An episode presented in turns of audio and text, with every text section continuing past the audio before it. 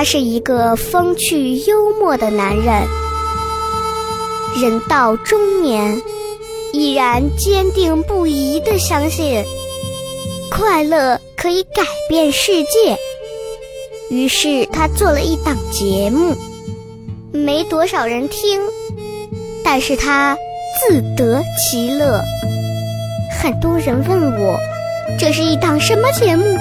我告诉他，这档节目就是《百无禁忌。聊什么聊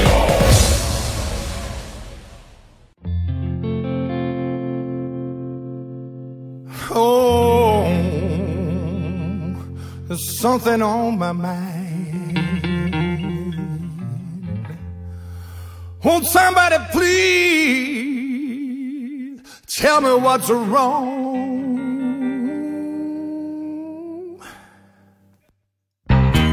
You're just a fool. You know you're in love. Hey, you've got to face it. You're living this world. You take the good along with the bad.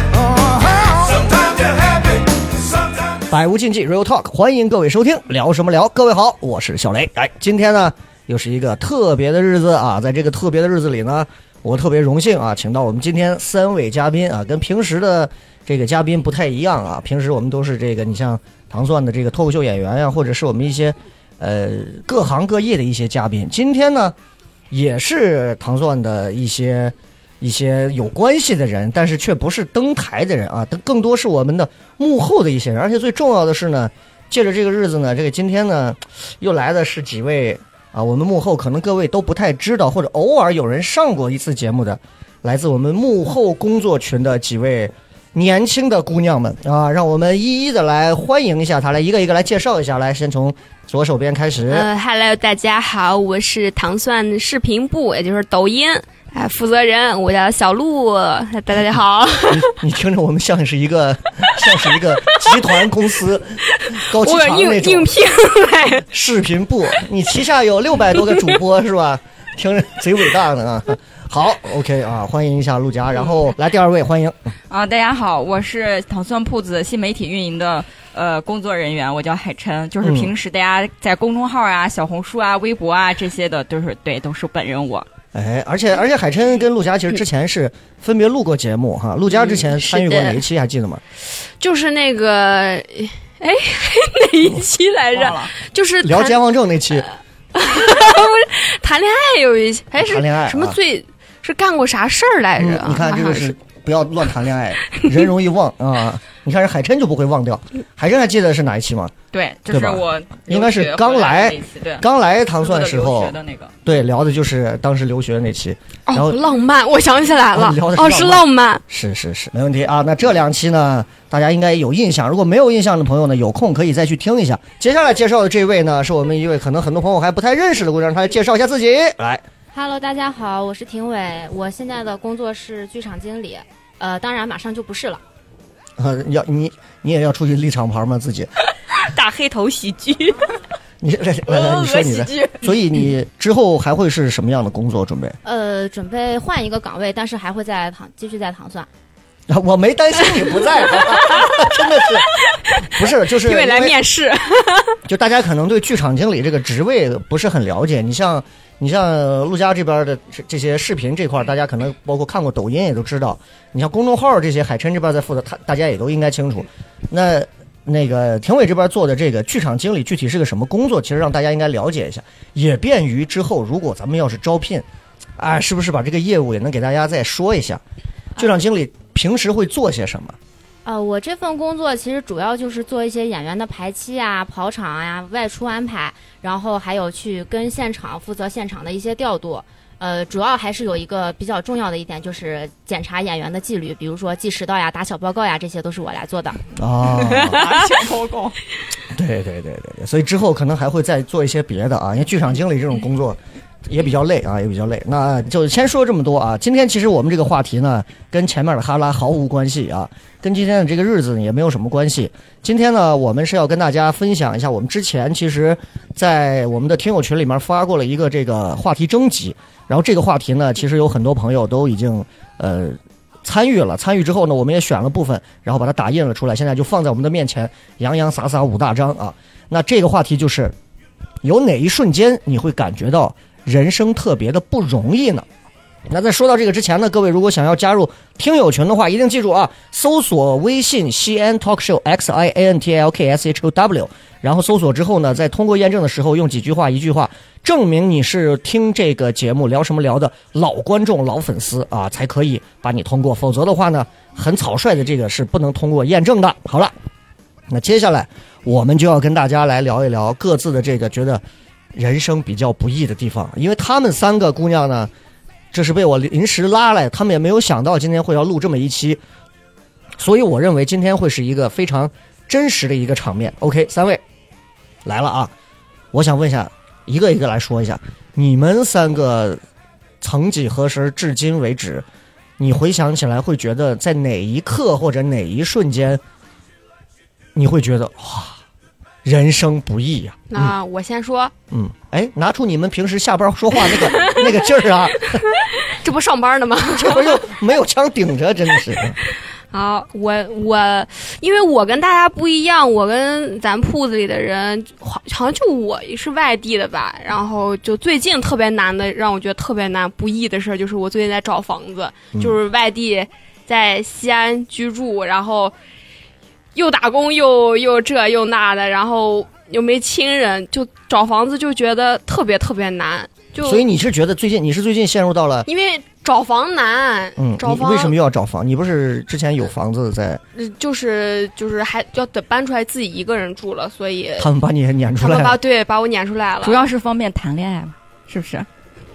这是能播的吗？我爸 我爸我妈应该是没有，应该是没有听这个节目所以你现。在，所以你现在陆家现在的房子是是谁的房子？不是你嗯的？不是，是我哥跟我嫂子他们租的，哦然后就一起，然后现在要搬出来自己找，然后就是不当家不知柴米油盐贵，现在要当家嗯就觉得、呃觉得好难呀、哎，我问一下，现在因为我确实我都不租房子很多年嗯了，就现在西安这个租房，尤其像南郊这边这个租房的这个价格，贵太好贵。了。你你现在大概是我我看的房子是一室一厅的，嗯然后是大概一千八，这算低的了一。室一厅一千八，基本上就是开间啥的都上到两千了。嗯，然后我又一个人住，我就我我我这工作是吧？嗯 那就给你就是今天点老板给你涨工资给你今天招个室友，老板涨涨薪，你在说这些的时候，坐在你对面评委这种北郊高档小区的住户，就就满脸的不理解，什么东西叫租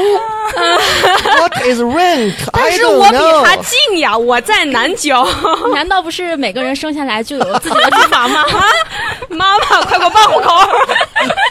太太过分了，现在太过分了。冒犯了，听。所以，所以现在找房子最难，你觉得地方在哪儿？嗯，就是一个是安全问题，嗯，就是我没有一个人住过，我就我爸妈特别操心我，甚嗯至都想把我妈发派给我，从遥远的宁夏过来，哦说你给你你缺个做饭的不？你妈过来给你做饭。我说千万别，不要折磨我的精神了。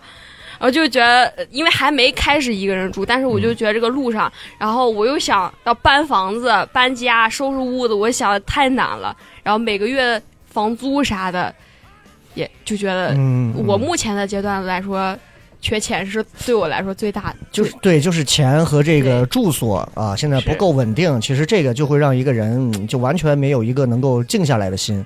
是那这一刻有没有考虑过男朋友的功效？男朋友这个没用要靠的家伙，要靠自己，不能靠男人。姐妹们听到了吗？不要靠男人。听到了吧？陆家的男人靠不住。你想想，陆家现在跟我一样，前前段时间也都是到现在都是一直每天就是咳嗽的，就是停不了，是然后每天咳嗽着，在西安这种一会儿冷一会儿热的天，在外头走遍一个一个中介，然后在那找房子。想想男朋友跟没有一样，就这天天还在晒男友，没有，我前段时间住院，人家天天陪同是吧？我就不理解了，还去看万青，还买草莓音乐 节你节，要说多久，不就是没有抢到吗？人生不易吗？哼！哎呀，你们那些在草莓音乐节上听着音乐会，然后还不知道将来在哪儿租房子的年轻人们，对你们来讲人生不易吗？音乐才不易，真的是，嗯。但是这种情况其实确实挺多，就是如果我们在外地生活，也会遇到这种情况。对但是因为可能我们都是家在西安，所以体会这个确实不是很深啊。等会儿我们看看有没有朋友留言也是这样。那海琛有什么觉得一提到了或者曾经经历过的，就会觉得哇，人生突然让你觉得哎呀，活着挺难，人生不易。我可以说两段吗？你说十段都可以。但是 但是这两段其实都就是都是怎么说呢？嗯其实都跟陆家刚刚差不多。嗯虽然他是租房子，但是第一段的话就是我你也让之前男朋友抛弃了，我没有被抛我弃。第一段就是得说到，就是之前我可能上念书的时候，嗯在国外的时候，包括呃，就是在国外工作一段时间，就是那两段经历，就是都有呃，有一段时间是呃没有钱，嗯然后嗯将近一周多，将近半个月吧，都在工作没有钱，就上学的那段时间也是有这样子的情况，发然后工作的时候也是这样没有钱的时候，特别穷的时候，然后你又要交房租，国外的房租很贵，嗯然后呃，你每天还要就吃东西啊什么的，所以将近有半个月的时间吧，差不多嗯差不多嗯半、半个月的时间是，呃，每天只吃两片吐司，然后连着吃了两周。国外没有泡面吗？嗯有泡面，但是吐司会更便宜嘛。哦然后它一条吐司可能，比如说两刀啊，或者是三刀这种，然后每天就只吃两片这样子，然后买那种过期就是过期打折的东西，嗯就是因为没有钱。然后后来工作也是因为你刚开始工作，然后不可能老板那么快给你发工资嘛，嗯所以最开始的那一周的时候，你就特别的拮据。然后能不坐公交车，能走路就是走路的那种。那你也没想过找找领导求助一下这个事情？预知我我以为是你没想到找个男朋友，我也是这样想的。你国外你都那样了，男朋友属于奢侈品消费，谁说的？谁消费谁还不一定呢。然后这段儿，然后第二段的话，其实就是去年疫情。呃、你你先等一下。下，上一段就是你你拮据的时候就吃的是两片吐司是吧？。对，所以你发现他之前有一段每天午饭 就吃哦就吃一点点，甚至不吃。哦，是那时候遗传下来的要不然又是拮据了，要不然就是养男朋友。你看啊这个就是说咱们糖蒜的这个，看到没？工资给我提起来。还我干嘛？我最近也租房子，啊，我们都第二件事儿，是一样的第二件事儿，第二件事儿，第二件事儿，第二件事儿来，第二件事儿其实就是疫情这三年嘛。嗯。然后因为之前的那个工作辞掉了之后，就在找工作。那段时间一直在就是去来到糖蒜之前的那段时间，嗯，都是啊、也是就是在在靠之前的那个就是积蓄在过嘛。然后因为你都这么大年纪了，你也不可能伸手再问父母要钱，咱们又不是像鲁家还在念书的啊这是点我呢 呀，点我呢，点我。所以就是、嗯不好意思嘛。然后还是每天就是想着就是说找找工作呀什么。那段时间就是还挺难的。嗯嗯，所以非常感谢糖蒜收留了我。那我就有一个问题特别想问了，怎么办就你既然吃了这么多工作的苦，为什么又选择糖蒜这个低薪行业呢？哎，那重点是低薪行业，我特别爱糖蒜，这就是我对糖蒜的爱。好假呀！领导又不我这么跟你，讲啊，我这么跟你讲，听过聊什么聊这个节目的都知道，那些每天在那儿喊叫，哎，雷哥就是的，现在没有一个在身边儿，所以你一定要小心，这些东西录进去，它可就会成为历史。你想明白了再说话。来，我们问一下那个谁，评委，评委。觉得有什么？刚刚听完他俩了，就他俩其实主要还是其实是在这个钱这块儿会感觉到，突然觉得有点，压力很大哎。呀，你你这儿呃，我这儿会不会是在突然走哪个针编娃娃的时候，哪个针没走好 啊？人生不易啊，我得拆了重编一次。呃，那你要说到这儿的话，其实有一点就是，当你做好了一个东西送给别人的时候，别人告诉你啊，这个太幼稚了，我不喜欢。还在点她男朋友。啊对啊，我没有男朋友，这是哪一任我我没恋爱里的娇嗔，你看看。所以你会觉得哪些点是让你觉得人生不易的地方？呃，我目前有一个最不易的地方，就是其实是换岗位这件事情吧。嗯，就之前这个岗位，就是怎么说呢？虽然说发展空间并没有那么的大，但是确实对我来说比较轻松，而且也比较你等你等一下，你等一下，我就不相信了，所有的烦恼都是围绕着从糖蒜的工作开始。我可没有啊！你的生活真的就你，咱把工作丢掉之后，咱们再说一个不易的地方还有什么？呃，谈恋爱很不易。完了，这趴没准备好。其实 其实谈恋爱也挺不容易的，就是。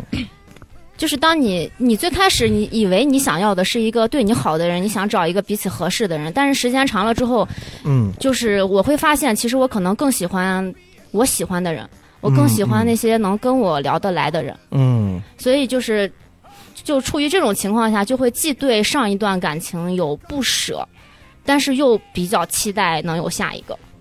就是就是嗯，有一段命运带来的这个感情到来了，但是虽然到来了，但是它并不是你心中最想要的那个，然后你就会被感情的这种东西给左右和纠结着，然后这种东西就会让你觉得人生很不易，是吗？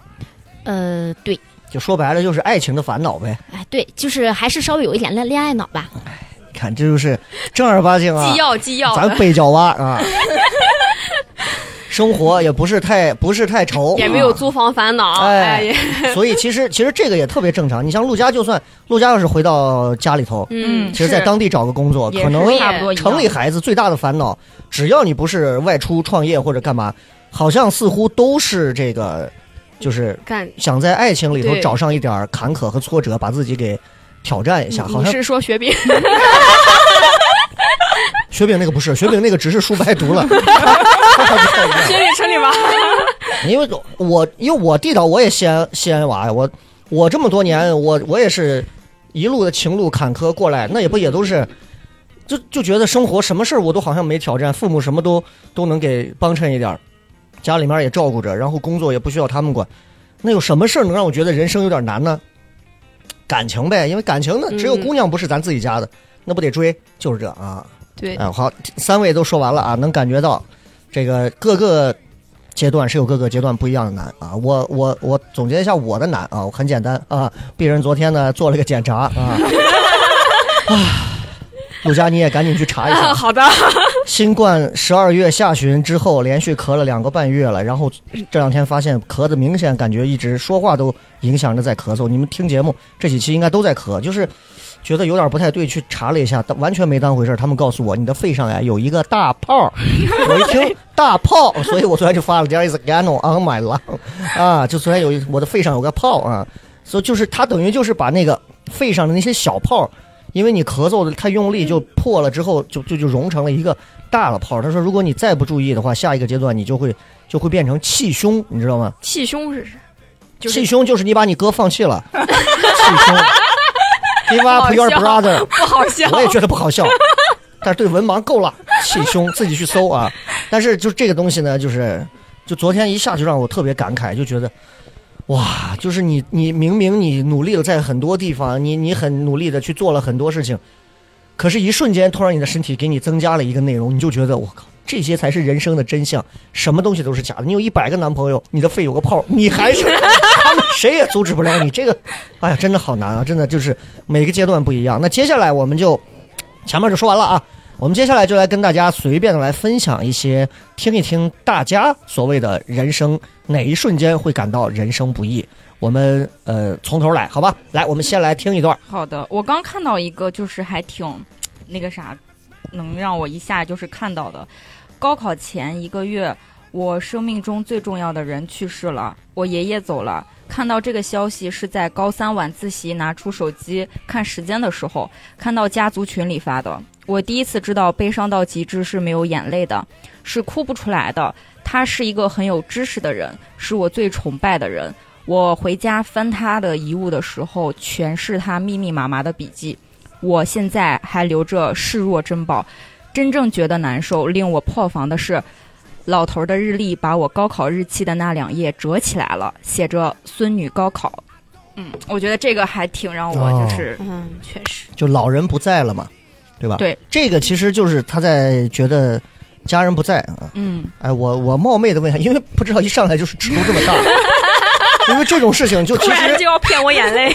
因为这种事情其实已经属于人生内容里头已经顶格了，就上来就是家人离世嘛。对，嗯，有没有老人不在的这一瞬间，会让你觉得有一点儿有一点儿像他这种天塌下来的这种感觉？你们应该年纪还不至于家里老人没有，应该都还挺健康的吧？嗯，是吧？爷爷奶奶都还都还都还好着哈，都好着，都好。真好。在过去，只有我爷奶双亡，我真的好惨啊！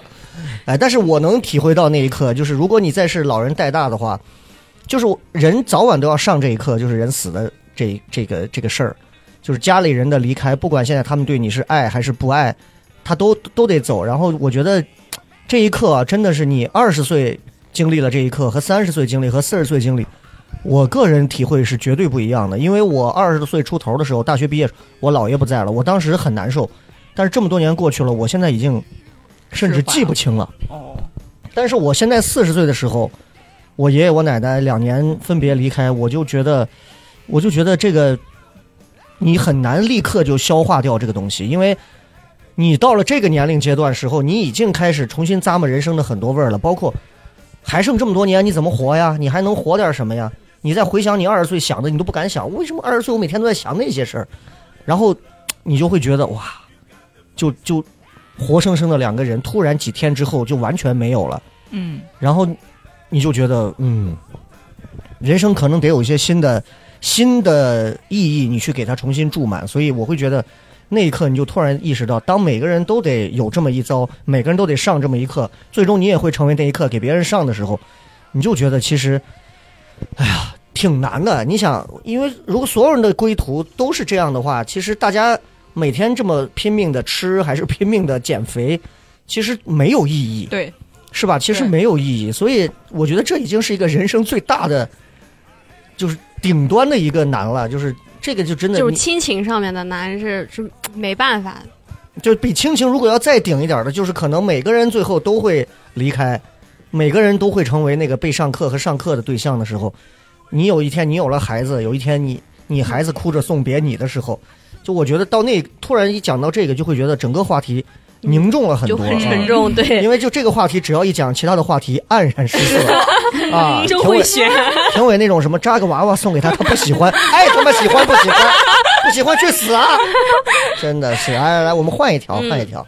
陆佳也给我们挑一挑条啊，我找找。啊。哎，有一个说是疫情的，嗯我来念念啊。疫情三年对我们行业是那个颠覆性打击，正从从正往上走的我完全没有办法接受，收入瞬间没有，恰逢孩子出生，奶粉、房贷把人逼得没办法，打过零工，出过力，跑过腿，大冬天的是真他妈冷。骑车碰到乱变乱变道的，摔了之后好心酸，好想把那个人追着揍，好想砸了车。发泄之后还是得扶着车继续走，继续走。最搞笑的是，没走两百米变道的那货把别人撞了。哦，这是个是是跑腿是吧？有可能，哦，感觉成年人的世界。好难懂啊。嗯，他应该是个做旅游的，感觉好像啥都干。不是因为如果疫情三年是个行业，是颠覆性的打击。哦，那应该是做旅游了，没有啥了。除了旅游，那就是同行了，你 也没有别的了，是吧？对，一看就是别的厂牌的脱口秀演员。就还好啊，因为旅游业确实比较惨，你现在已经恢复很多了啊。我我再挑一条，其实我看好多朋友发的都是工作或者说是正在去上班的路上，或者是下班的路上的这种。呃，这条啊说，嗯，大概是自身的性格的原因啊，在我的生命当中呢，无数个瞬间都会让我觉得人生不易，可能是因为家庭琐事的一地鸡毛，可能是在认真求职后的屡屡碰壁，可能是满心付出后的毫无结果，这种瞬间太多了，以至于我长期认为人生艰难，而且越长大越觉得没有什么值得欢喜的事儿，还挺悲观的。嗯，哎，你们你们觉得自己都是那种骨子里是那种比较天性乐观的，还是悲观的？面对一件事情的时候，因为人家不是有个例子嘛，就说。嗯，我是乐观。乐观的人看到这个半瓶水就会说：“我靠，还有半瓶，半对吧？”嗯悲观就会说：“只剩半瓶了。”你们属于哪种？我是想开想得你是乐观，嗯，是真的是你这明白什么叫乐观，还是说没脑子？就咱们 也有可能是没到那儿。啊，就是想不到，所以就觉得哎挺好，是吧？啥好啥好，行，这不挺挺开心的？二十三嘛，还得窜一窜啊二十二。啊！好嘞，二十二，嗯，二十二，好，来那个海琛有有觉得自己是哪种？我觉得我是那种乐观的悲观主义者，嗯就是。就是我会把这每回看到一个事情，可能就会把它往先往最不好的方向去想，就是嗯一定会先想到最糟糕的结果，然后我会怎么去处理它。但是呢，呃，表面上看的话，可能比如说跟别人去聊这件事情的时候，我可能会先说啊，他怎么怎么样好。嗯啊、但是其实自己内心是会已经把最坏的那个打算已经知道自己要去怎么去做拿了悲观垫了个底儿。啊。对其实本质上可能还是比较悲观的人，嗯嗯嗯，所以你就是用乐观来劝自己。所以如果你是一个爱吃鸡蛋的人，一碗饭里头有一颗鸡蛋，你是第一个吃还是最后一个吃？最后一个吃最后再去吃它是吗？对。OK，评委是哪种性格？呃是我觉得悲观的还是？我觉得其实我属于乐观吧，因为你怎么会有这种错觉呢？我怎么觉得你还挺悲观的？我也觉得没有没有，而且有那种消极厌世，是那种属于都市快报说民警消防在那个二十八层高楼顶上站到那儿，自己编着娃娃站在悬崖边的那种楼顶上。他觉得我幼稚。其实你别小姑娘有什么想开点没有关系，有什么问题我给你叫律师，别给我提律师。神经病啊！这好内部啊！其实其实我挺乐观的，就是我遇见什么人、什么事情，其实我最开始是想都是往好的方向去想，往积极的方向去想。嗯，就是你是会往好的，你就是就是，比如说，就拿谈恋爱这件事情来讲，你一上来以后是先给他扣着特别大的希望，还是说我根本不扣希望，反正我知道，也许就是感情就那么回事喽，可能随时都会分喽。其实我觉得还是要保持一个顺其自然的心态吧，嗯因为之前就是恋爱脑的时候，就刚开始就会抱着特别大的期待，觉得我们一定会有一个好的结果，嗯然后后面的话谈的时间长了之后，其实就会觉得顺其自然其实是最好的。嗯，顺其自然。对。所以你你你承认自己骨子里头，就是因为我是觉得你你可能会骨子里多少带点儿悲观的那种感觉。呃，我现在有一个特别好的方法，就是说面对悲观情绪的一个方法，就是普信。就是当别人跟我说，哎，我一个月工资三万，我就会觉得你三万咋了？我一年也能挣三万。哇哦就是只要我普信，就没有人能伤害得了我。你自己构建了一个海市蜃楼，并且还搬了进去，陆家可以在这租套房。哎呦，还挺还挺好，挺好，挺好。那来让那个评委给我们选一个选一个我们朋友留言的啊。呃，我这儿有一条比较简短的。工作不累，累的是上下班通勤要两个小时，嗯对一天电脑。出大厦门的一瞬间，感觉脑袋都是懵的，这样日复一日。你看看这，哎你看看这个人写的啊，我上下班通勤三个小时，我说什么了？好的，说实话，这个通勤真的是能把人命要了，有时候。是有对哇，我我太有感触了，你说说，因为我来公司上班，我得倒两趟。谁抱怨你都不该抱怨，你是学田径的，你连堵车都跟退役了好吗？退役了，因为他那个要倒两趟车，要就是。因为早上要赶着上班卡那个点儿，这一趟到了之后就必须得赶下一趟来了，你嗯。要搭上就要连上，你才嗯。能不会在那个点儿谁不迟了是呢？然后，然后每次他得因为公交车它不像地铁，对，它不准，然后你也不知道他他那一班是什么时候来。然后有一次我刚从我第一班下的车下来，我就看那个第二班那个车就刚好是已经关门开上走了，我就直接错过。他等一趟要半个小时，嗯我站在那儿我都快绝望死了。对我能理会理会理解这种感受，因为我以前也经常等公交，就是有时候特别开心的时候，就是你一过来的时候，第一辆走了，第二辆又来了，第二辆还是空的，哇，嗯你觉得我今天撞到了？啊、但是你刚来的时候，他刚走三秒，那是最难受的，就就这种嗯是是。通勤路上的哎呀，我站在那儿哭呀，嗯，就是真的就是你就突然就压的压稻草上压所以住那一个点儿，嗯，才下定决心了要去学田径。老娘自己跑去 阿甘，陆阿甘，还真通勤路上之前，包括以前那种吃两片儿这个那会儿，通勤路上有会让你觉得，哎呦，你也跑着去太难了，难啊，国外的公交更难等，是吧？都不准时啊。嗯嗯啊，但我觉得，反正回来了之后，我觉得国内这边通勤的话，其实我也差不多啊，就是从家走，坐公交，然后坐到地铁，嗯然后再倒一辆地铁，然后再走过来咱们公司，差不多。哦其实可能相比于他来说，两个小时或者是来说，我可能会稍微短一点。嗯嗯。所以我搬家了。但是因为你看，像像陆佳这样的，包括我不知道廷伟之前在别的地方上过班吗？呃，上过公交时间二十分钟，嗯，对所以就是其实整体的工作经历不是那么的丰富。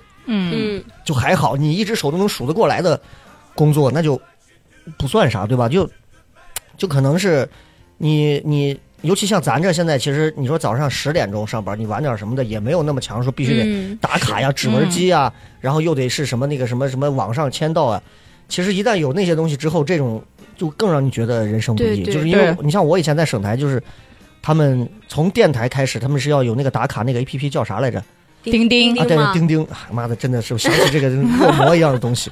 说你在这儿不打卡，在钉钉上也要打卡，然后每天必须得去打卡机上要打卡。啊你明明早到了，因为电梯，然后你哦可能又被卡住。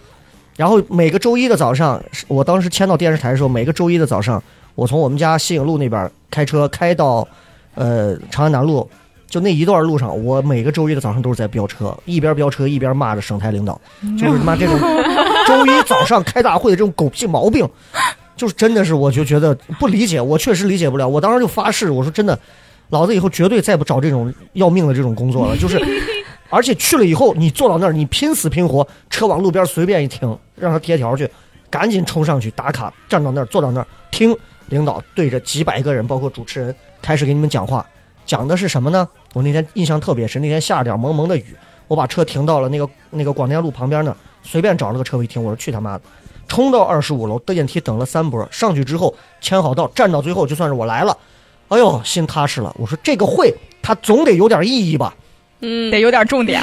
当时我时任我们当时省台的台长的那个大台长，姓 X，跟我说 说，咱们最近啊，那都是应该是哎呀零零九一零年的事儿啊，咱们最近啊，准备台里准备有个大举措，我靠，大举措，首先呢，我们要给咱们的主持人啊建一个主持人群，好大的举措，好大的举措。我靠，二十五楼这种大会，几百个人建个群这种事情，然后就围绕着建主持人群有什么意义必要，大领导、二领导开始挨个在这讲。写了篇论文，那一刻，我就真的我就觉得，可能真的大家，大家只是你你们不一定是错的，但是我待在这儿可能是我的错，所以那一刻我觉得妈的人生好难。那段时间是我唯一一次在 ins 上，每天每个周一早上都要在 ins 上发一个骂人的，他妈的不理解怎么怎么。因为微博什么会被看到，这是我觉得不易的地方啊！来，我们换一个，换一个啊！谁有谁先来，还有一个啥说呃，应该是突然生病了一个人，当时都没力气走路，只想睡觉。呃，可是真怕睡过去了，晕乎乎的，还心口疼，越想越害怕，孤独无助。这时候觉得自己孤独了嗯，啊，生病是不是？对，因为我觉得就是这个其实是很准的，就是你一旦病了，哎，你就会觉得人生就其实就真了，真了，人生最难的那层东西就出来了。人啊，吃饱了喝足了睡好了，他妈就觉得人生啊，那种虚幻的感觉都来了。嗯其实人生就是人家佛家说的，就是人生生来就是一个苦旅嘛，嗯，就是苦的，哪有那么容易啊？你每一次的呼吸都可能导致你肺部的损伤，肺大泡，以后叫我张大炮，谢谢。啊。对，你们你们有生病某一刻，然后突然觉得有点人生挺难的这种感觉吗？哪一刻我太？难了，有有还能想起来吗？嗯，我年年生病，嗯 关键是我刚好是办的年卡在，对，我在各个医院都注册过什么嗯登呃注册 VIP 是吗？信息，因为就诊卡，啊对各种看病，然后刚好前段时间也是刚出院，哎这会儿还好，我心想，阎王爷在那个生死簿上说，这个陆家这个名字怎么一会儿消失一会儿出现，咋回事？这是 划不划不到底？那时候，那我我也是同样的病，我这个病其实住过两次院，然后嗯前段时间住那个又是复发了。这次还好有人陪，我说的是第一次住住的时候是最难，我一个人，那会儿刚好还疫情，嗯，学就是当时医院是要求是因为疫情是不让有陪护，你必须得一个人，除非你不是应该可以有一个人陪吗？不不不，除非你是八十旬就是八十旬老人。八旬，哦，好，把这段给我掐掉好吗？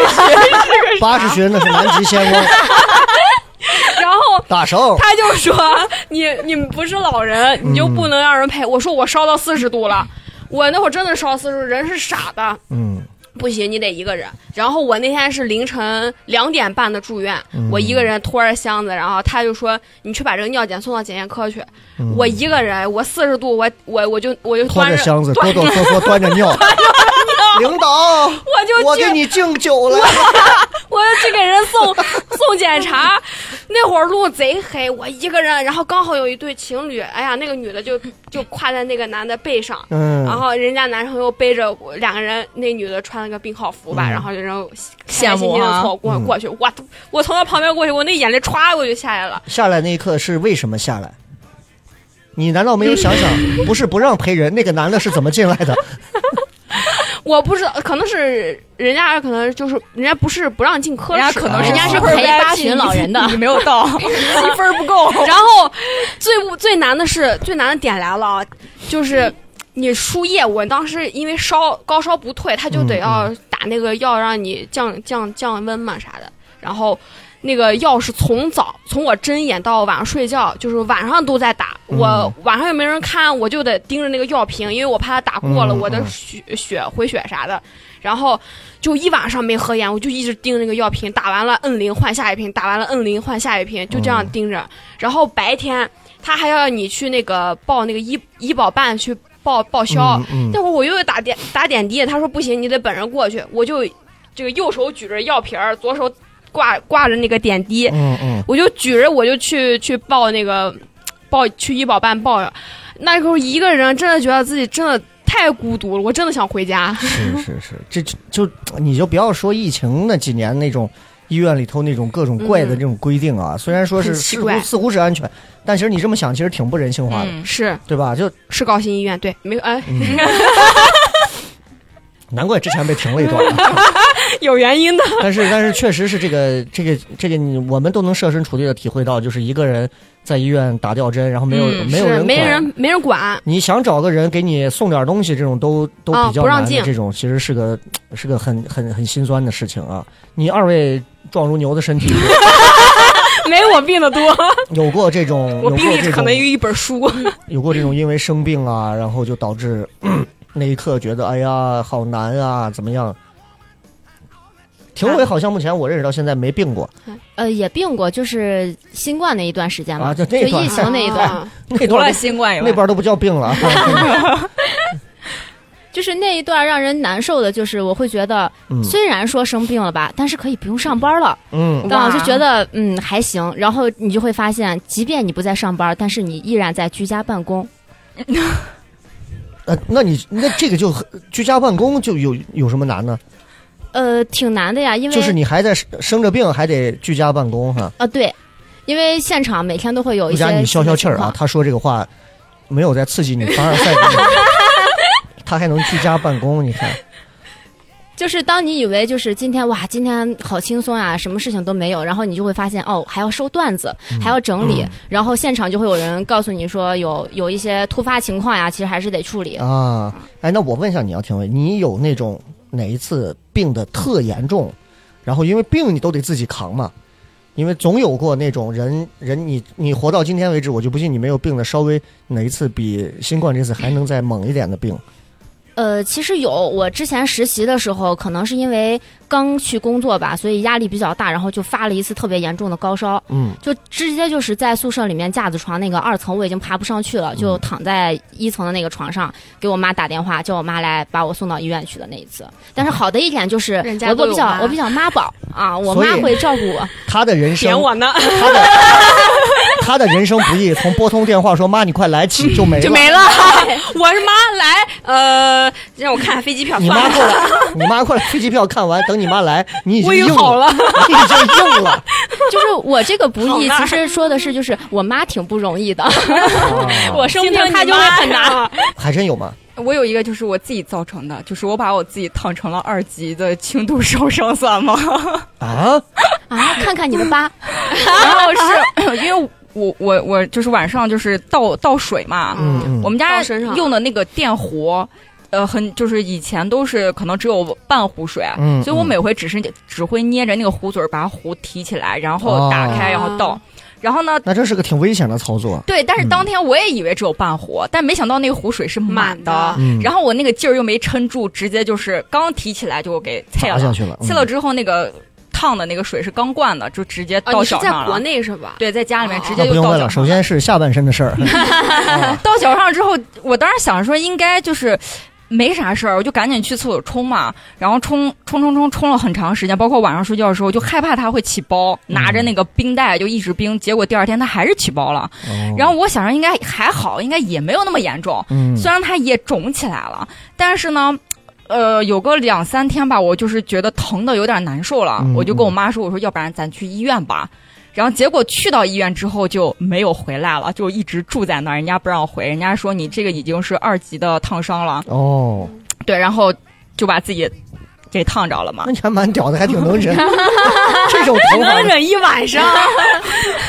你知道前两天糖蒜另一个演员是给我露出了他身上被烧伤的，你知道是谁？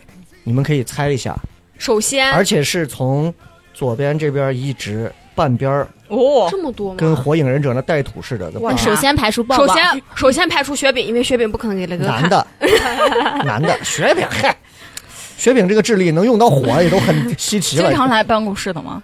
呃，这个东西你没法说经不经常来，反正就是糖蒜的演员嘛，是个戴眼镜儿的，小黑 阳了，二师兄，嗯，二师兄啊，二师兄。因为二师兄给我们看过，他小时候就是因为什么原因，好像是这边就给着了，说家里人直接。因为那边也没有灭火东西，家里人抓着好像就是在地上死，就是那种。怪不得二师兄办区的时候那么自然。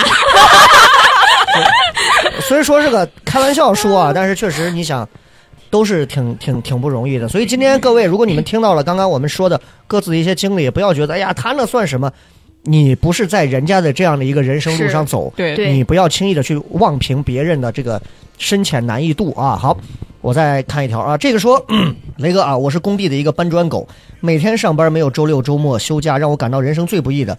不是没有休假，而是冒着大雨还得打混凝土的日子。广州五六月的天，就跟媳妇儿的脸说变就变。那天晚上我高高兴兴加班，突然间瓢泼大雨从天而降，我的头发、衣服、裤子、内裤全都湿了，也没地方避雨，混凝土还拉过来，也不敢跑，还得硬着头皮给浇住了。完事儿还感冒了，二半夜活干完了，我拖着疲惫的身体回去睡觉。回家路上我在想，我他妈的为了啥？最后也没想明白，回去睡了一觉，第二天接着上班。也许和平年代有个工作挣点钱，把家养活住就行了吧。就这这么个事儿，也是。几位觉得这个不易的这个，算是算是能戳到你的点吗？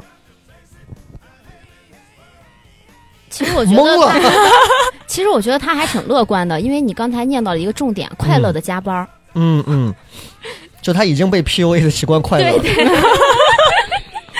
感觉烦恼都是工作给的。对。你们有观察过，就是那些工地上在上班的那些，包括不管是混凝土浇筑啊，还是哎还是？咱公司楼底下就是那个经常吃饭的有那个工地上，嗯嗯，我觉得人人家还挺挺开心的，中午搁那地上一蹲，然后就叠面，然后弄个小绿小绿棒子，嗯嗯，有没有可能是人家工资高？哎，有可能。不好说，不好说，嗯我之前就是刷抖音的时候，然后有刷到过。呃，就是坐地铁的时候，嗯大家就是有我有的时候是能够看到一些农民工，嗯，就是我们经常会看到有人说，农民工上地铁，他可能觉得自己衣服太脏，他不好意思坐在那个座位上，他会坐在那个门口。就我经常会看到这种，然后他们可能坐在那儿了之后，有的人就睡着了，然后有的人刷手机这样子。然后我有一次是刷抖音，我看到一个就是。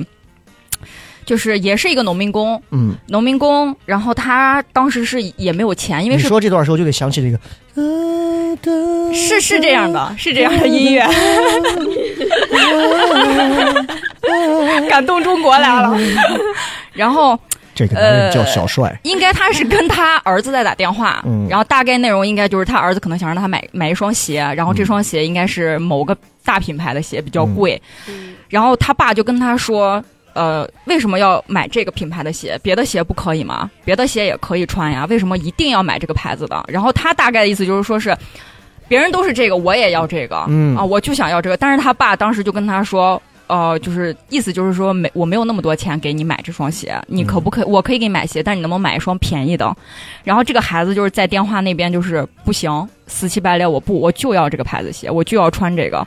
然后他爸当时好像应该也是就是说是看了一下手机的那个。里面的那个钱吧，就是真的是不够，嗯然后就说是那然后去卖血了。然后就是说是那是这，那我给你想想办法吧，就把电话就挂了。然后我当时就一瞬间觉得这个儿子真是不是个东西啊，太不是个东西了。我这种你你想怎么？这是你在哪儿看到的？就我当时在刷抖音的时候看到的，你居然敢信抖音上的这种 这种本子？不是他当时拍了一个就是那个地铁上的那个照片，是一个农民工，然后我就觉得那就是开头一张图，对，故事全靠编。对对，反正就是这种事情肯定也是有的，不管他是不是编的，但是嗯我觉得他有百分之八十是可以信的。但是你知道，就是我说一个，就抛开你这个，我们没有任何就是就是嗯就是在消费人这种所谓的某些群群体的这个意思，但是的的确确就是好像现在抖音上还是一些短视频上，经常会有这种类似于比较什么一些比较外来务工的呀，啊或者是一些这个打工的呀，或者是一些相对相对会稍微的收入低一点的人群，呃。老板能不能给我吃碗饭？吃完饭之后还特有骨气的走，或者改天又把饭还回来，这种、嗯，我从来不觉得歌颂这种东西有什么问题。但是，嗯但是你知道这种东西，就是我觉得像我们这种每天吃得好、穿得好、躺到家里看完这个东西之后，滋养给我们的是一种很很虚假的道德感。嗯，就是你知道，我们会觉得好像，哇，他好可怜。对我觉得他真的有骨气，人就得是这样。这种道德课真的，我们小学不好好上，那抖音上上了，每天都在上。我觉得这个啊，真的我挺害怕的，这玩意儿啊，反正挺害怕的。当然，当然你说的这种情况肯定是有，嗯，肯定是有，我们可能是没看见。对对对，因为在咱当时后面有一个我们特别爱吃的一家川菜馆，那个川菜馆旁边全是那种工地的。我们每次去那儿，我每次去，因为我这人吃饭上是从来舍得花钱，或都只要好吃，我点我一个人去吃饭，我们两个人可能点四个菜在那吃，然后过来旁边三个就是戴着那种安全帽的工人，嗯都是那种小伙儿。我点的是有肉有菜嘛，那个小伙儿点了一个最便宜的一个青椒土豆丝，嗯配了一个米饭，就是碳水配碳水，就你，我就他就坐在我对面，我当时就心想，我说这你点这个这你还不如别吃，我心里是这么想的，但是就是也能理解，可能人家就是为了能省点钱，因为一个青椒土豆丝八块嘛十块，嗯，你一个肉菜可能就得二十几。我就觉得，那就可能真的是每个人因为收入不同，就导致的，就你那吃两片儿那玩意儿，对对吧？就跟你一个道理，可能就是他的手头拮据一些吧。嗯对，是这种情况啊。呃，还有一个，还有一个，我再说一个，这个也是，也是，也是工作的啊，这这几个可能都能连到一起。这个说，之前有一份工作需要兼顾发传单和索取信息，我本来就很抗拒这些性质的工作，结果被领导带着我去发传单，好不容易发出去一张，大部分家长都在装傻发词，西安的，整的我。整的整的我就很局促，不知道接下来怎么缓解，更有甚者可能会翻你一眼。你们有没有过，就是可能工作经历大家不是很丰富，经历过那种非常不想干的，在工作当中，或者说不是工作，别的时候也行吧，非常不想干，但是因为只有工作这种圈子，可能才会我不干不行啊，我得逼着得去的那种，不得不做的违背自己意愿的一些事情。二十二岁的陆佳先说，我二二十二岁的我没有太多这样子的经验是吧？蒜的工作，再也没有了。就是目前还没有什么违背着你，比如说是说陆佳今天走跟我去跟人，你得给人敬个酒啊那种。没有，应该咱还不干因为因为咱公司就很那个，不像咱没有人性化气质，对，咱至少没有这个气质。啊 好像在说我 不是，咱没有这个天天给人要去，哦。又是那很多单位甚至要有应酬啊那种，哦咱没有那种事情啊。我是没有陪酒女的气质。你刚说咱没有那个气质，你能认清这个问题就可以了。我就这么说，三个姑娘坐到这儿，你现在都快横劈了。我腰疼，我刚出院，理解一你。来来来，给你垫着，你都一个一字马都快卡到这儿了。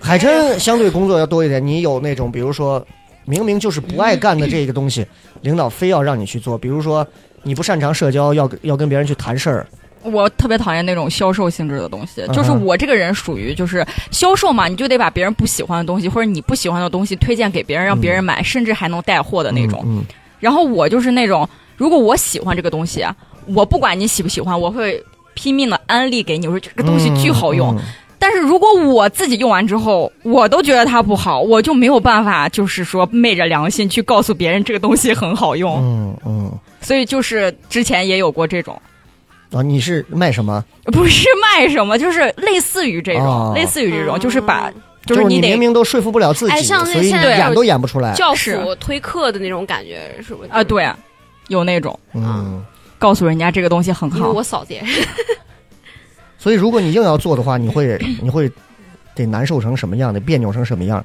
就是每天摸着自己的良心，告诉自己赚钱要紧。啊，骗钱，赚自己钱，骗别人的钱评。委评委每天积德。我其实是有，就是就是谁谁会强摁你的头，让你去干一些 不愿意干的事？我还挺我还挺想知道谁胆儿这么大，我天！就是在你对接一些事情的时候，嗯对方给你发发了一条文字说。要不我们打电话沟通吧？嗯，就这个东西对一个社恐来说，其实是一件你社恐，你社恐啊特？别社恐，就就非常难受。就是我们微信聊天，哦我可以跟你聊一天一夜，但是你要给我打电话，我立马就不行，特别吻合。啊，这就是一个突然改变我沟通习惯的一个对对对事情。就是在我看来，就是哦我们所世界上所有的事情都可以用微信文字去沟通。嗯，嗯，是这么个以后我给评委就发语音，以后我就打电话。明白了，难死你！你看看，所以你看，这就是各位，你们听完以后就知道啊。你看现在这年轻姑娘一个个加一块儿的工作，可能还没有我那头三年工作的多啊。鄙人曾经不要说保险公司啊、旅游公司啊，就最常说的这个街上发传单儿这种事情，我从北大街一路北大街人民剧院那儿一路发到长安立交底下电视塔底下一路发。你好，发传单，发传单。就我当时还挺开心的，那个时候应该是我二十，就是二十一二岁的时候，就这不是陆家这个陆家这个年龄，就挺开心。那会儿长得也就是屌丝样儿，就那会有人收吗？我真的还挺开心的，就是我没觉得有什么人生不易，可能原因是因为，呃，家在这儿，然后就觉得自己只要、对自己只要能够出去闯一点东西，都觉得还还是个新的体会。因为我底儿不怕，我窝在这儿，所以你人其实心里头好像不像陆家会觉得对，对对会比较慌。你比如说陆家如果在这买套房，可能呀他这要考虑的立马可能就就是不一样了更慌了，我每个月还多少钱？哎，那不一样。能说实话，钱能解决的都是小事情。这个话有一半的道理是对的，有一半的道理当然也是不对的。你比如说，人现在白送你一套玫瑰园的房子，你现在每个月你也还不成啊，咱加一块也不好还呀、对吧？那还，对吧？那一平米几万块钱的要命的，开玩笑。我我就想说的就是，你像他刚刚说这种很多事情不情愿不得不做的事情，其实确实是呃，我反正是经历过，像包括这种要去要去跟领导们一块儿坐到那儿得喝酒的那种，我就不擅长。我也干过这种事情。我以前在就是那个呃金花路的那个玻璃的那个香格里拉金花饭店的时候，就打电话做销售，我们一块儿一个屋子，还有三另外三个姑娘，每个人都要起一个那个英文名字，哇哦，因为洋气！因为香格里拉他进来以后培训的那个第一课，一周七天的培训课叫 Shangri-La Care，就是香格里拉式关怀，每个人都要培训。培训完之后就告诉你接起来电话，第一句要先说 Hello，第二句话说 This is 你的英文名字，第三句话说这里是什么什么部门，最后一句说 May I help you？就就这是标准式的四句。所以那个时候我们每天打电话干嘛呢？就推销金花饭店的，呃，所谓的那种套房贵贵宾卡，怎么去怎么推？就就如果换成廷伟或者是海琛或者你们你们设想一下啊，这个可能我很早前讲过一次，很早了。怎么推？就是调单子，你不可能知道现在公司所有人的法人所有人的电话，谁都不可能知道。我们在一个两层玻璃的房子里头，给我们弄了六个那种座机电话，黑色的西门子，每人坐到那儿穿着西装啊，姑娘也是穿着那种西装啊，然后干嘛呢？你们设想一下，你们就是啊我们坐到都在一个屋，每人一个电话，每人面前一本这么厚的一个西安市的黄那个叫电话黄历，那叫黄历吧，还是叫啥历？对，然后他就有所有的那些电话那个，然后你就开始翻开，开始打，从每个区的每个街道他都有，你就挨个打，打过去之后，他不有公司名字吗？你好，请问这里是糖蒜什么什么股份有限公司吗？是是是。然后它上面因为都会写着你的，请问你的法人是叫谁谁谁吗？啊，是是是，你有什么事？你好，我们这里有一个这个邀请，想要邀请你来参加我们的一个什么？你注意啊，没卖卡，为啥？因为你没要到他法人的电话，你是要把卡推给法人的，所以第一步你就是在骗对方，你是在在给一个陌生人你去骗对方。你设想一下，如果是你，你先打电话骗，因为我们是金花饭店的，我们当时是冒充我们是建国饭店的。你好，我们是建国饭店的，我们现在有一个盛大的一个 VIP 邀请，贵公司也在我们的邀请之列。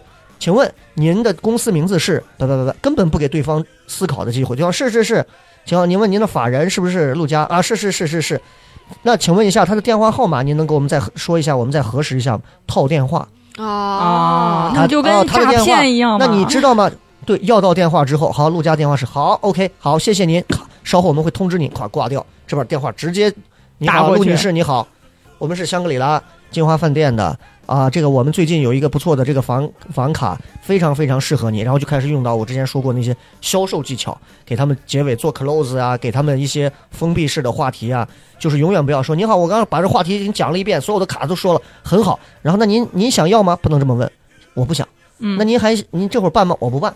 嗯等会儿，那您看您是现在办呢，还是我去您那儿给您亲自办呢？就是永远是用这种方式把你锁死，这个就是这就是一个 ending close。那我可以那我可以说我不不办。不不没关系，那您不办的原因是什么呢？是要不然就是比如说是因为这个价格贵嘛？这样我们还可以给你两个选择，就是我永远把你套在两个选择都是要消费的前提下，啊，或者您看您是现在办一个呢，还是给您和您的爱人各办一个呢？就是这样。啊，就怎么怎么着是让你呃消费的，就是至少我们的这个电话销售，我又不可能，你可以随时挂，嗯对，嗯，但是我永远让你在在在我的这个问题里多待一会儿，最后我把你还捧得高高的。可是你知道，就这套东西，作为我一个就你这么大年纪，刚刚刚还是从主持人大赛刚走出来的一个带着主持梦的人出来，我我整个人都木了。我整天，我们那块儿有个姑娘，我记得叫艾米。经常就在那个厕所里，我们那个主管，艾米，你在厕所里半个小时了，你今天的单子掉够五十个了没有？有主管在后头等你掉单子呢。我靠，那真的，你虽然那是金华北路，跟缅北有什么区别？你仔细想想，是不是一个道理？对对呃，对，你们换换换一下，想想，如果把你放到那儿，现在背后有个那样的老女人催着你们调单子打电话，先骗骗完以后，再跟这个所谓的法人再去直接，虽然他不知道你是谁，但是就是对着电话他们说这可以锻炼你的胆量。我靠，我我不需要用这种方式锻炼。我我哎，但是你知道，我现在回想起来那一刻啊，那一刻我没有觉得人生不易，可能是因为年轻，嗯，那一刻我只会觉得我多经历老子了很多不喜欢，我不开心。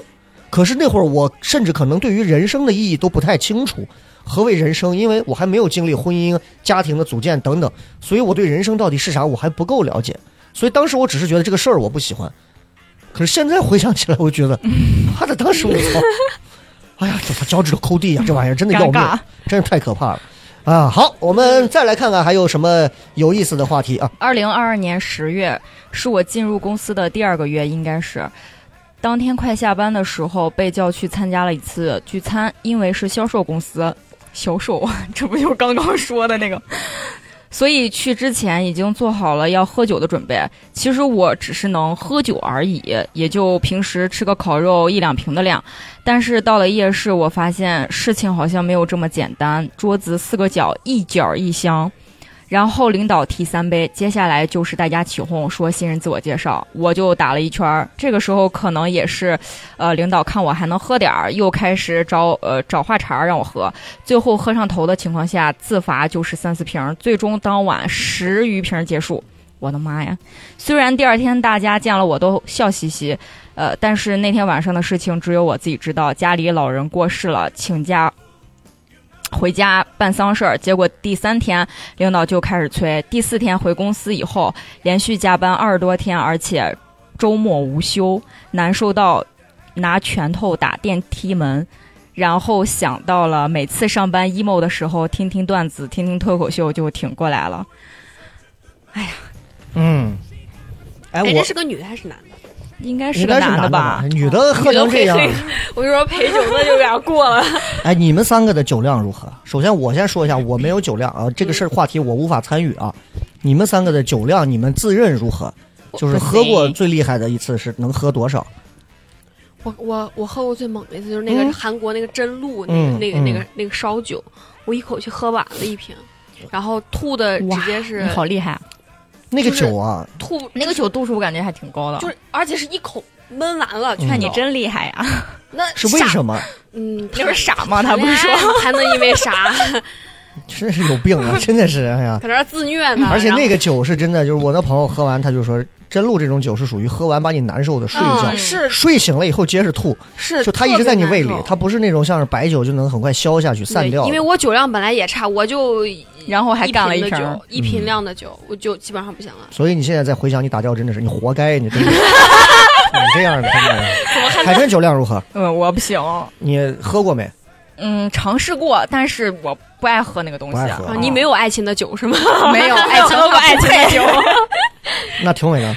我喝的最多的应该就是喝了一瓶伏特加，哟你更厉害！对。不是那种特别大瓶，就是那种五百毫升一瓶的那种，那也比一瓶红茶要多呀。可以啊，就喝的是你是最多的纯饮吗？不是不是，我会兑雪啊，碧会。兑一点儿是吧对哦，那也挺厉害的。哎，我就在想说，如果你们有一天啊，咱们就假大胆假设，因为毕竟都还年轻嘛，也许有一天，比如说你不在糖蒜这个公司干了，有一天你又找了一个什么样的企业或者怎么样，你的人生很有可能一定的概率会走到说，哎，小鹿啊，哎，小圆儿，你看这挺能喝的是吧？那个改天那个啥，今天晚上啊，那个什么什么地方，咱一块儿去见一下那个什么赵总、张总、马总的。你不可能当面就直接给人甩一句吧，因为你这是人饭碗嘛，嗯领导叫嘛。那你这种情况下，对你来讲，你怎么办？你是挺挺着就冲，还是说想尽办法因为我不喝就不喝？我看之前就是他们就说，就工作这个陪就喝酒这个问题啊，就是你从一开始就说你喝不了，你不嗯能喝，对，就不要你一开始我能喝，后面你告诉我我喝我我喝不了不能这样，你就直接一开始就说你酒精过敏，你喝不了你喝不了，啊、喝一次就能喝了了，喝吗？好多这种领导哎。那你现在告诉我，你有什么是绝对不能喝？我能给他现场颠儿犯病，演技派我派，能吓死他，不不不不不，我让他下次都不叫我。那你会被开除掉，因为身体不好。我们不要身体不好的员工。啊，不是身体不是精神不好吗？确实有点你。你上一次是不是这个现点儿药物啊，把这个大脑烧伤了？我最近刚断药，啥呀？这我能给领导吓一个。领导，好了好了，小鹿不要再吐白沫子了，可以了，起来吧，谢谢领导。不擦干净接着吃。领导，我能吃了吗？你你好吓人啊你！那如果像海参遇到这种情况，这种阶段其实是对于一个女孩来讲比较会很容易遇到，大概率会遇到。是，我应该会私下跟他说吧，我应该应该会跟他说我喝不了酒。那就是人家就是那样，就要你喝。喝不了，喝一次就会了嘛。又来了，那真有，我跟你说，就有那种就是我跟完全不给你整个这个局，你看想喝一杯怎么能？喝一杯，而且你看随便给你再加点东西，你说咋了嘛第一次来公司，咋了连我面子都不给，嗯怎么办？那我就把我的古兰经拍到桌子上，我我信教，不让喝，你不尊重我，有尊敬。Oh my god！对，忘了给大家讲了啊，这个这个这个海琛是咱们回族朋友啊。哎呀，这个所以我说我是来自宁夏的，哎，所以认真讲，像你属于这个回民，按理说是应该是肯定是不应该喝酒的，是的，是吧？嗯，所以所以你们这种情况，如果你直接把这个东西拿出来拍到领导脸基上，本上是应该。那应该领导是绝对不会在对，他会去难为说你是我我们单位有个回族姑娘，我天天逼她喝酒，她应该是不想活了吧？她不会不会，他会在下一次的招聘启事上写着 民族汉。那就是民族歧视。哎，这个酒这个事儿，我我曾经有一次主持主持那个什么，主持了一次回民的婚礼，在南二环那个马姑拜那个一个哦哦，我还去吃过那家店对。那个那个有一个大的礼堂一样的那种，然后好多桌，然后因为回民整个他们的那个宴席上就都是饮料嘛，雪碧、可乐。嗯，嗯什么橙汁儿的，然后到最后的一步，蛋糕塔呀、香槟塔呀这些都完了，那都好多年前。然后我就照例吧，我就来，所有的朋友们，让我们一起端起酒。然后我就盯在那儿盯了半秒，我当时脑子 我脑子都已经想到我被挂在回民街街头，不至于，不至于。不是，但是因为我当时那种还在台里，我就想这东西那多少你是有点危机的意识的，我反应很快，就半秒。端起酒，酒长长的祝福，也就是我们面前的饮料，一起。哎呦，我去！我心想，哼，我的死一费九贵就死一贵在这儿了生，挺害怕啊。那你评委，如果如果今后万一遇到过像这种场景，评委会硬刚吧？我觉得，我也觉得不会，呃，只要给够加班费，当牛做马无所谓。所以也是给够钱就行。所以也是能喝是吗？呃，能喝吗？就喝不了的时候，你就喝一口，然后吐菜里，这样大家都不喝，这个局就该散了。哇，这个更狠，你 就喷了嘛，就领导说喝不下了就。你发现了吗？我这西红柿鸡蛋能点着。哎哎，我现在就有一个特别好的一个办法。对不起，我最近吃头孢呢啊。哎，还有一个办法就是我开车，有炎症，有代找代驾代代驾驾呀，现在这个借口早就有了。代驾有啥？就你这你这开车，吃头孢我帮你叫幺二零，哎，对，算工伤我。现在给你打电话，幺二零站旁边，你就喝。雷哥说我是老板，我喝什么酒？不是 是不是觉得如果到好用多了？我就这么讲，如果我把头孢都使出来了，那就证明我是压根儿就不想喝这个酒。如果还要是要这样，我就我肯定我就站起来就走了。那我现在可能是这样，但是可能我二十多岁我就不会，我可能会换一种，因为二十多岁我也不会想到头孢这种这么这么死磕的这种，对吧？这太太过分了啊！来，我们这还有最后的几条，我们再看一下啊。这一条是一个人生的另一种经历。他说他跟办公室一个同事，算是他的领导，让我用我的名义帮他贷一笔款，他以后按时还款，因为我的征信比较好，额度大，利息小。因为这都是多少年同事，想都没想就答应了。结果一开始还能正常还，最后慢慢的就迟着还，少还。但因为是以我的名义贷的，所以我不敢逾期，时不时就帮他垫，直到最后他辞职跑路失联，他的账务全部落到我头上，我又病急乱投医，在网上刷单，一夜之间被骗走七万多，火上浇油。积重难返啊！这些事儿呢，还全部都不能告诉妻子，但自己的情绪肯定受到影响。我俩常会因为一些小事吵得鸡飞狗跳，家里砸得乱成一团。他好像还是个说说唱的，感觉都是一韵脚。那连那晚我俩吵完架后，万念俱灰，心灰意冷。二半夜一个人走出家门，坐在门口，买了两瓶百宝鸡，喝着啤酒，拿手机搜索着自杀的方法。当然，最后经济的泥潭那样的心态都过去，但我永远忘不了那个崩溃且糟糕的夜晚。两点，第一个，崩溃且糟糕的夜晚，你们有没有经历过？第二一个，你们有没有过因为这种被骗钱？钱的这种借钱或者这种借贷的情况产生过的这种危机的东，西？因为没钱。你从来没有过哈？对，因为没有钱啊。你会想过，因为如果有一天真的就像你说那种揭不开锅，或者真的求到不行的时候，会去张口借钱吗？会，因为我借过嗯，啊，就我之前借谁的钱？就是因为也是之前上学的时候没有钱交房租嘛，没有跟爸妈哦没有，然后就是给同问同学借，然后我那个同学人比较好，然后都是、就是我问他借了借了那个钱，交了房租之后，第二个月我妈就把生活费给我的时候，我就立马给他还了，就是那种你借别人钱就属于好借好还嘛，嗯你再借就不难的那种，所以就像他这个经历，我觉得就是不要不要再那个啥了，但是比如说现在就像，其实他这种情况就有点像，比如说，呃，听伟有一天问你借，嗯开始给你还，还着还着慢慢不还了。那人有时候就是碍于情面，他也不可能把你逼那么紧。你对一个陌生人，你可能可以狠一点。你比如说像你对陆佳问你借，听伟问你借，你可能不会。突然有一天他俩消失了，或者糖蒜哪个演员消失了，或者西安脱口秀圈爱借钱的，我靠借给你钱，然后消失了。我你不要点某个人，你也不 知道，感觉特别有，嗯，你是在隐喻谁？没有什么，没有什么。大家如果听到这段话，一定要记住，不要乱借钱，因为赌球会把他害死的啊！是个好理由。我那个梗到那儿不是就结束了？你真的要回答了继？续。OK，那就不说借钱的事儿。你没有经历过那种所谓他刚说的那种崩溃且糟糕的夜晚？除了你那个医院的晚上，嗯都还好。嗯哎，我有过大学的时候一个崩溃的夜晚，就是就是我我之前讲过好几次的，就是我女朋友最后跟别人跑了，我从电视塔底下大雪天走回我们家胡家庙那边，走了一个半到两个小时，然后一直听着那首日文歌，就是叫什么来着？唱一个，就是我有一次我在我我我放过那首音乐，就是在我那期那次节目里头给多少年前的自己写一封信，那个趁月，阿里嘎多那首歌 啊哈，然后就那那天晚上是我印象深刻、记忆深刻，就是一个纯情少男，女朋友跟别人跑了，不是跟别人跑了，就是他后来他把你甩了。他出去上班了，他工作了。嗯，然后认识了一个工作单位的一个人，然后两个人在一起的那种。然后我当时然后你是发现了还是他告诉你的？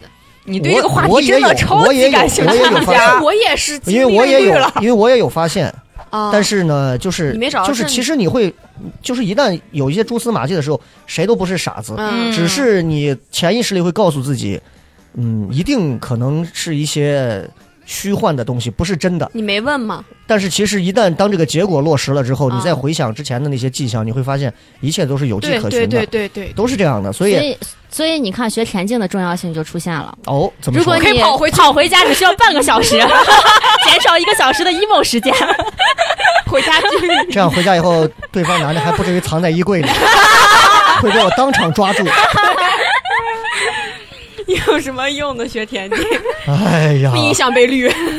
好可怕呀，真的是。再看我们最后一个，这个我觉得挺好。这这个作为我们今天这一期的最后的一条，感觉最熬不过的那几年，母亲过世，家里是单位分的职工房，要收回，不敢一个人住，自己待在房间里，半夜做噩梦，叫妈吓醒的一瞬间，不知道活下去的意义在哪儿了。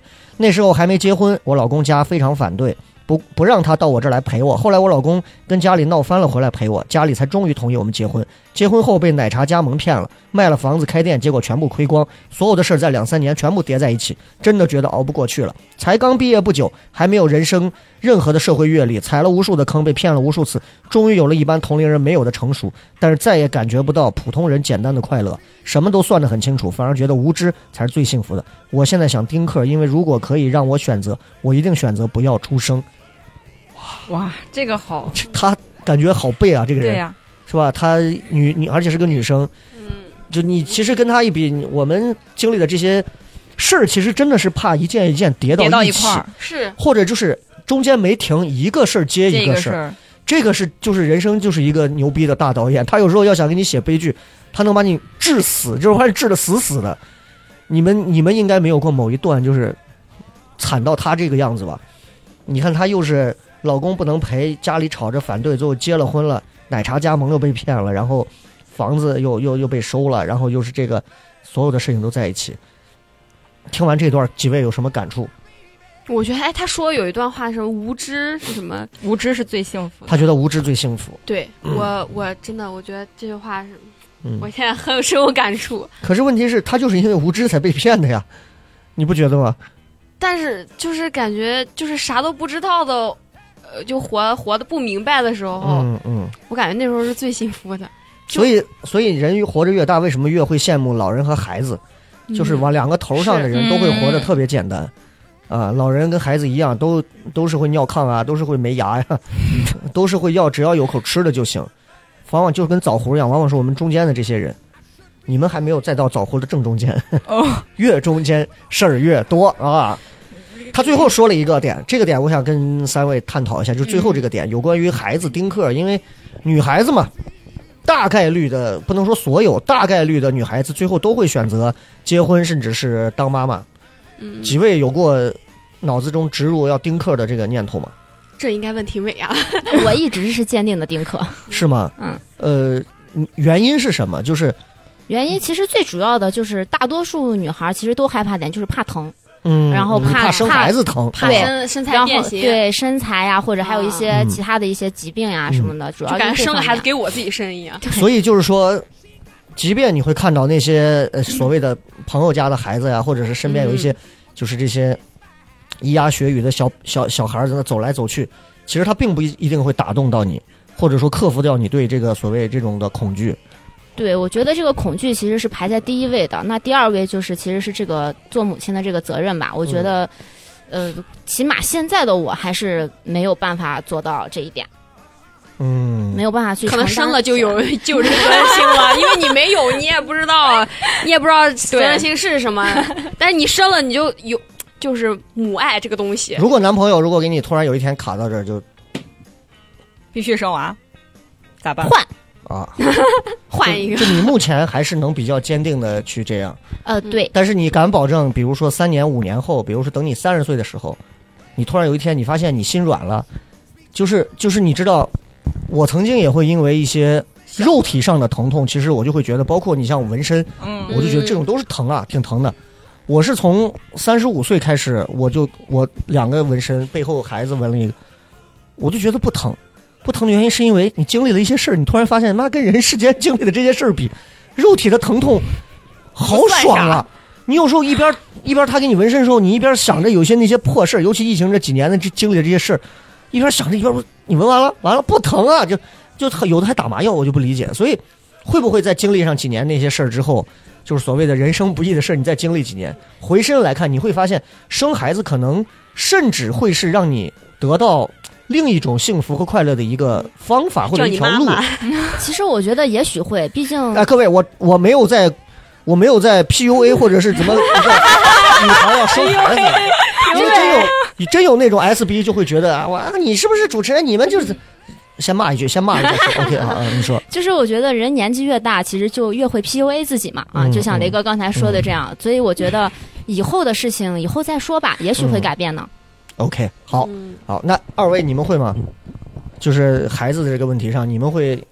我我是我是觉得就是碰到那个对的人，就是我陆佳一提到孩子，整个人你看现在做的跟鹌鹑一样，就完全又变了一个样子。陆佳已经想好以后了他。说我根本不怕疼，我就是想要。说想结婚呢，他又说不想结了。我还我还怕疼，真的是不就生个孩子吗？哎，谁的孩子？对不起，对不起，这个我没有侮辱女性的意思，我们关系很好。来来来说回来，说回来。嗯，就就就是我真的觉得，就是你真的碰到那个对的人，你就是想跟他生孩子。你没碰到之前，你可能没有这个想法。是是是，看来现在是碰到了，所以你是那种只要爱情给你打满了鸡血，生孩子在你这儿不足挂齿。嗯我孩子这个东西，就是还没想好。嗯，但是就是你会觉得生孩子这个事儿不足挂齿，但是真的到具体的时候，你可能再具体对面对呗，对对对，对吧？但是就是我会把这个话先撂出来。啊，不会不会嗯特别抗拒。到时候三年后，我们会看见陆家拎着箱子，带着一个小小的，在公司楼底下。呃，段姐，你咱 这儿还要视频 不是炸炸锅，滚出去！海珍，海珍，因为我不知道，就是回民这边，包括你这些孩子的这些问题，哎，回民的丁克多吗？回民不你身边的允许朋友不允许丁克对哈。哦，OK，那今天呢，其实我们说了不少，因为呃，今天也是一个比较比较有意义的一个日子啊，所以最后的时间，我觉得大家就着人生不易这个话题，每人简单的说几句话，送给我们今天所有听节目的朋友，好不好？随便随便说点什么。今天录了这么多，也听了这么多故事，来，陆佳，啊，女女的不要恋爱脑，然后事业事业上面那都不是什么事儿，这是活儿哪儿不是干啊？那苦难你一碰到了，别人也可能碰到，这都不是事儿，嗯，你听这个表达是？吧？虽然我才二十二岁，你听这个表达，这是这哪像是上过高高等大学的人？嗯，好，说得好，嗯，来，大白话，海珍，我觉得就是，嗯，就是这三年大家过得都挺不容易的，所以我觉得也没有什么呃可以让我们再继续焦虑的事情，就是珍惜当下，珍惜自己身边的人，把把每一天都过好，其实就 就是最好的。嗯，好，那庭伟，呃，我就是觉得要开心的过每一天吧，然后如果遇到一些，比如说所谓的这种人生不易的一个瞬间的时候，怎么办的？把它迅速的消解掉。呃拿出自己普信的精神。哎，就用这套普信的逻辑，其实就可以征服世界上绝大多数的这个坎坷，是吧？对对健康最重要啊，健康最重要哎这也是健康真的是最重要的。如果不健康，光生病，你再普信哈，嗯你也得到普外啊看病。好，特别好。今天这期节目呢，我们也聊了很多一瞬间的那些人生不易。如果你们也有，不妨在评论区里头也可以留言。再一次感谢各位的收听，我们下期再见，拜拜。拜拜。She got me smiling, I should be ashamed. Got me laughing, but my heart is in pain. 哎哎，别急着走，还没完呢。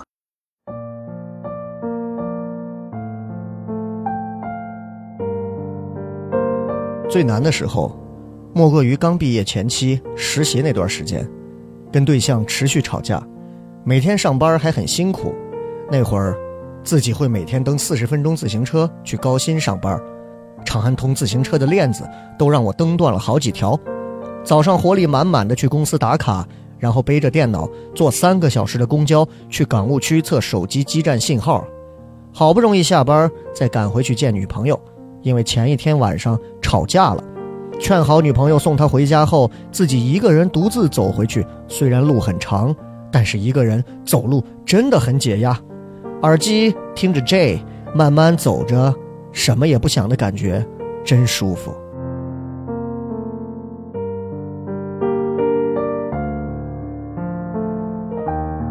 二零一七年去福州做游戏外包，那时候底薪只有两千元，每个月划过的单子算上提成，只能勉强凑个房租，大概两千一的房租，当时还欠着一个月的。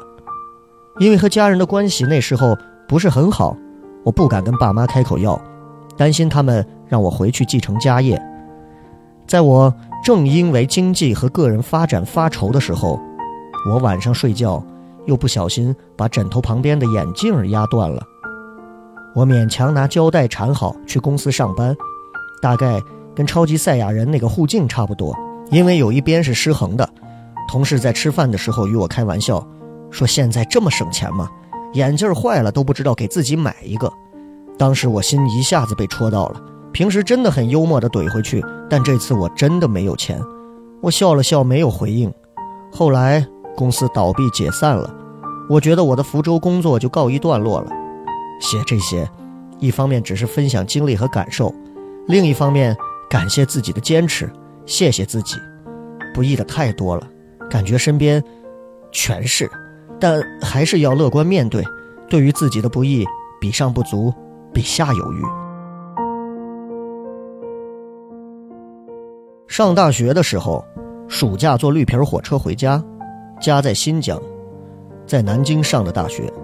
半夜在徐州上的火车，由于火车上空调太凉，加上上车后吃了一罐凉的八宝粥，第二天睡醒直接胃痉挛了，汗水把卧铺的床单、被罩都打湿了，全车找医生未果，跟列车长签了类似协议的东西，让我从西安下车自己去医院就医。后来来了一个学医的女大学生，帮我按手指和小腿的穴位，意外的好了。一个人在外，怕父母担心，所以一直没给父母说。签完协议后的那一瞬间，无依无靠的觉得人生好难啊！想想当时救我一命的女大学生和下铺的少数民族夫妇，又觉得暖暖的，感谢他们。那会儿是高中，黑龙江零下三十多度的冬天，每天上晚自习到十点，周一到周日都有晚自习。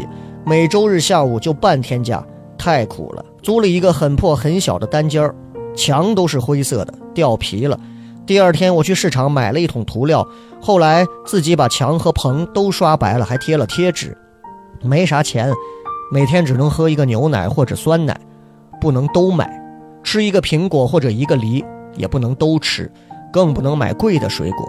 哼，每天坐公交来回两小时去上班，下班还得步行好久。不过当时也没多郁闷，现在想想觉得也挺好玩的。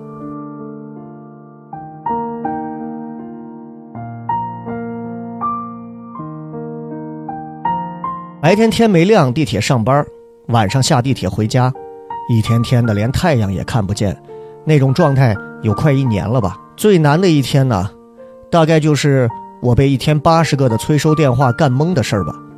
白天在药房抓药。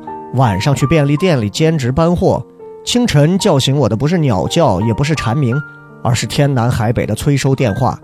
想死，但不敢。我揣着我自以为还算值钱的破自尊，在这个城市里蹦跶，挣着那三瓜俩枣的窝囊费，好想打个电话把我前夫骂一顿！这个臭，刷爆了我的信用卡。但是想想还是继续去搬货了。今儿不搬，明天就连兼职都没了。虽然他是个。但是日子终归是自己的，捏灭了聒噪的手机，干呗，还能死咋的？高考结束，去西安国际会展中心兼职。那天暴雨，而且一五年的时候，地铁口距离会展中心有点距离。晚上九点回去的时候，一路淋雨，路上遇到了一个男士，他就给了我一把伞。我问他在哪里，我到时候回头送给他。他只说了句。在某栋楼几层而已。事后我送伞到了那层楼，但是人好像不在那儿。我就问其他人说：“我把伞放那儿了。”到了也不知道是哪家公司。每每想起，还是温暖的。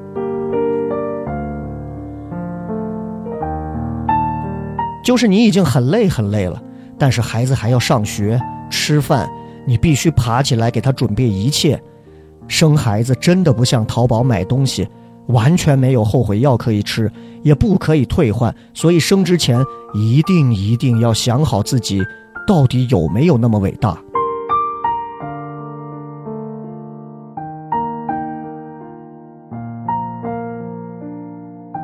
打工人可真可怜呢，平时上班唯唯诺诺服务客户，年会干工作的同时还要服务领导，说一些让领导开心的话。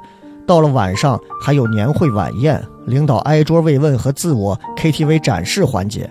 他们唱着自己那个年代喜欢的歌曲，唱毕还会再来一番发言，什么自己已经到了快退休的年纪，但是一点也不觉得老，还可以再干很久，让我们年轻人不要这么丧，成天想退休。我当时心里就在想，你们当然不想退休了，坐到这个位置听到的全是顺心话，手底下又有人可以各种使唤，但我们不一样，我们是最底层的打工人，又到不了你的地位。成天苦呵呵的干活，会时不时受气挨骂，还会被觉得没产出。当然想早早退休不干，可现场只能真诚的点头鼓掌，对领导表示认可。人生不易呀、成年后表达都很难随心所欲。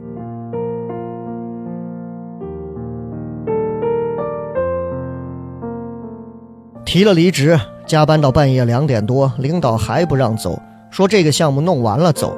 真心想甩锅撂挑子，可是工作的圈子其实很小，又想到万一各个公司领导认识通气，然后说坏话，自己的未来怎么办？唉，走也不能走的潇洒，真是失败。去他娘的资本家！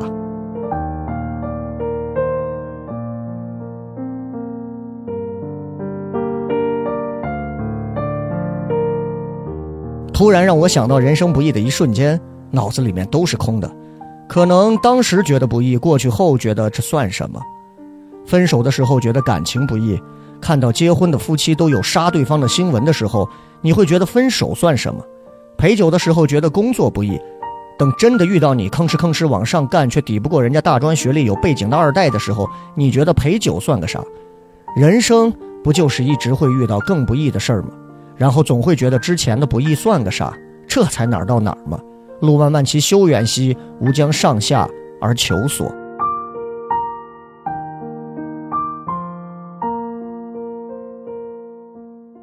你想加入聊什么聊听友群吗？